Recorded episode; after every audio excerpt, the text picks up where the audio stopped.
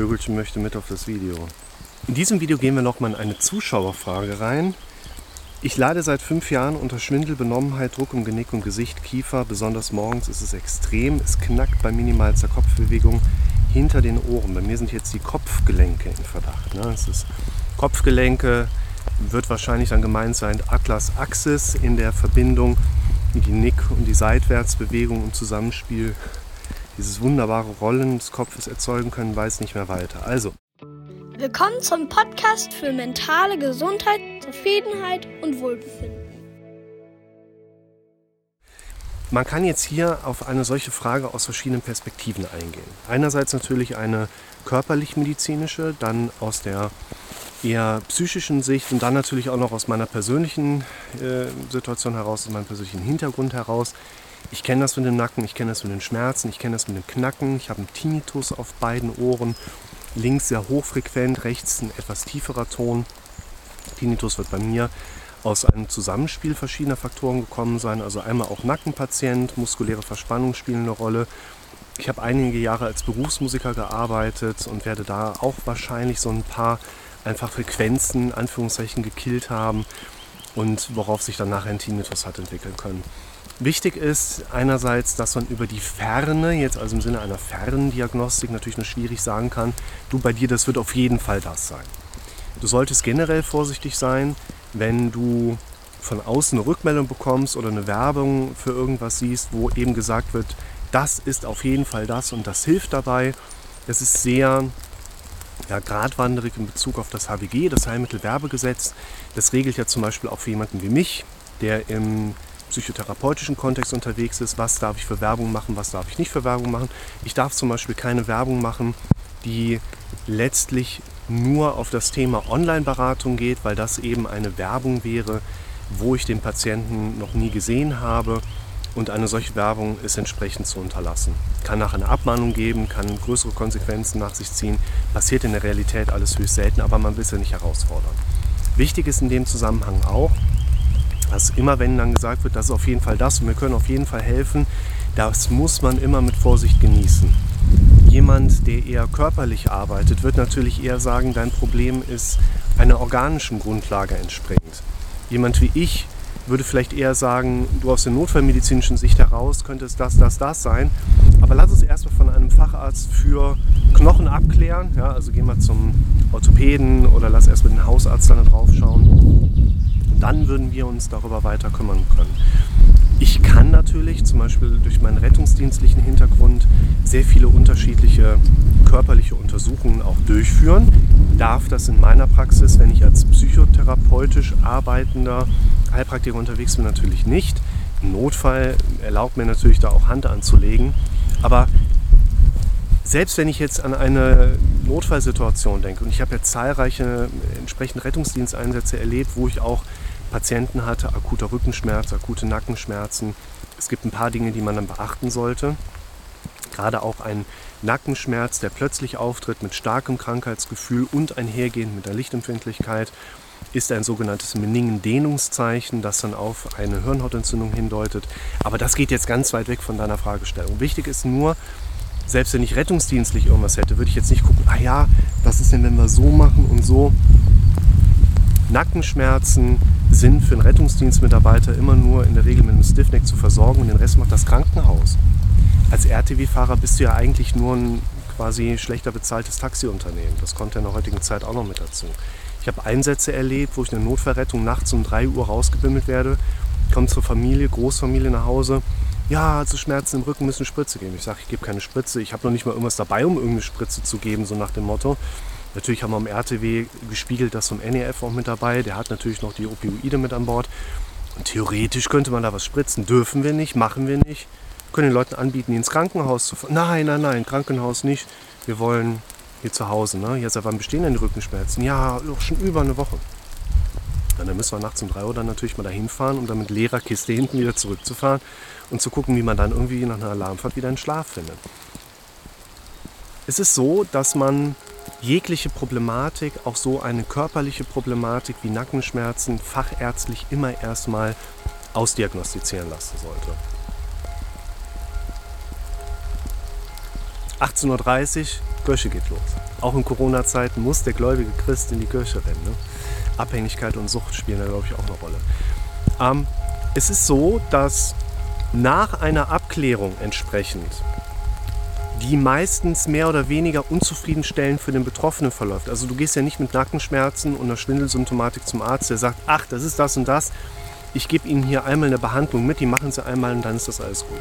Das passiert ja leider nicht bei den Betroffenen. Das kenne ich ja bei mir selber auch. Und deshalb ist ein ganz wichtiger Faktor, wenn es denn mal dann ausdiagnostiziert ist und der Arzt sagt, nö, also Sie haben zumindest schon mal nichts Schlimmes hinten dran, dann würde ich dir auf jeden Fall empfehlen, das Ganze multidimensional anzugreifen. Das bedeutet, eine Nackenproblematik kommt sehr häufig aus dem Kontext heraus, dass wir eine Dysbalance in der Muskulatur haben.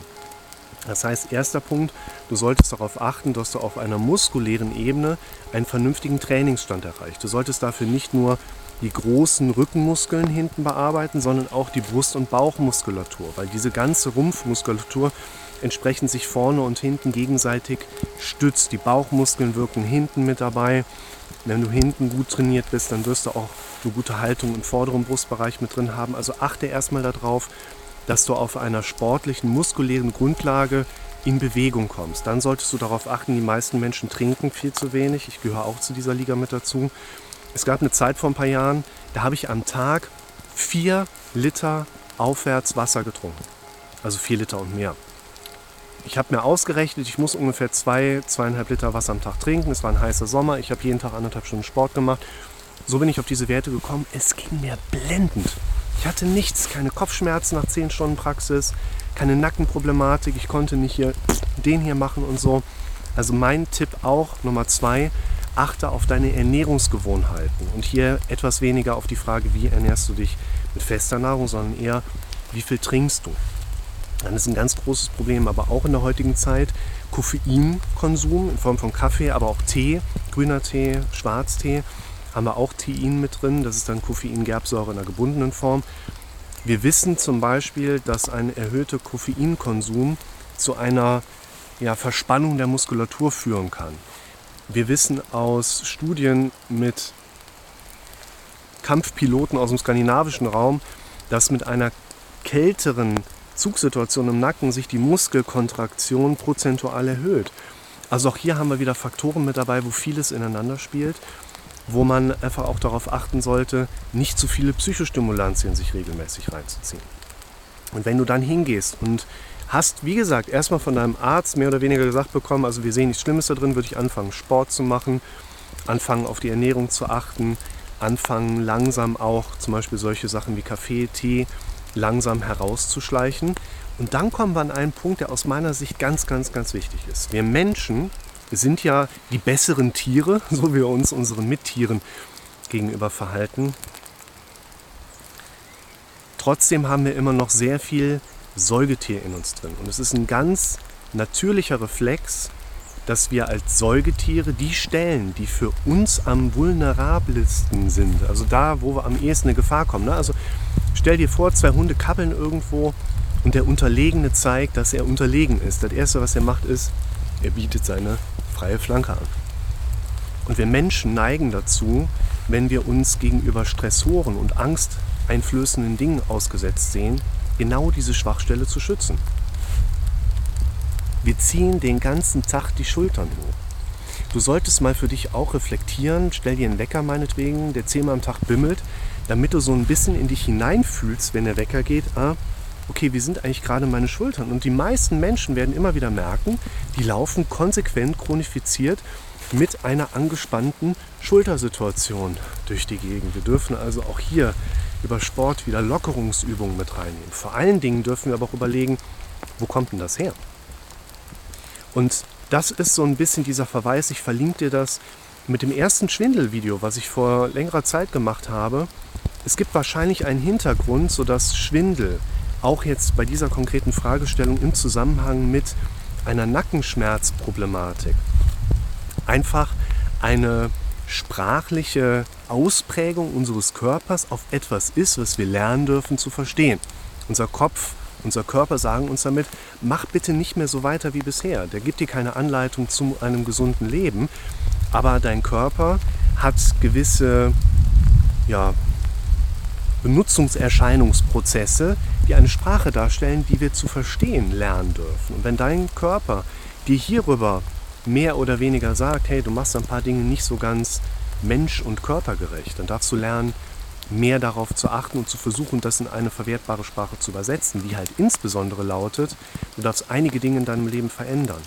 Und wenn du dir das ursprüngliche Schwindelvideo dazu nochmal anschaust, dann sollte für dich auch relativ schnell klar werden, es gibt möglicherweise Dinge, die auf einer persönlichen Integritätsebene, ich verlinke dir auch das Video, so entstehen Gefühle, einfach nicht gut laufen. Du machst Dinge, die du eigentlich gar nicht machen möchtest und lässt die Dinge, die du in deinem Leben vielleicht schon weißt, dass du sie erleben möchtest, bleiben oder kommst wegen Corona da gerade nicht dran oder was auch immer. Und diese Dysbalance in der persönlichen Integritätsebene ist, mal pauschal gesagt, der Nährboden für viele Probleme, die da drauf oben wachsen können. Meine Empfehlung also an dich, bevor du irgendeine weitere Eskalation mit einem Orthopäden eingehst, der vielleicht sogar eine Operation am Nacken vorschlägt, schau dir erstmal an, wie du dich mit Sport vielleicht ein bisschen hier oben positiv bearbeiten kannst. Schau dir deine Ernährung an.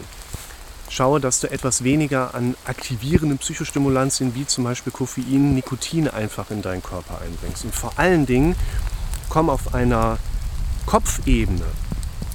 Setz dich hin, schreib dir Dinge auf. Nimm dir das wirklich mal zu Herzen. Versuche einmal für dich zu erkennen, wie ist dein Leben eigentlich gerade so geschaltet. Lebst du dein Leben für andere, dann hast du meistens einen vergessen. Fange an, dein Leben zu leben.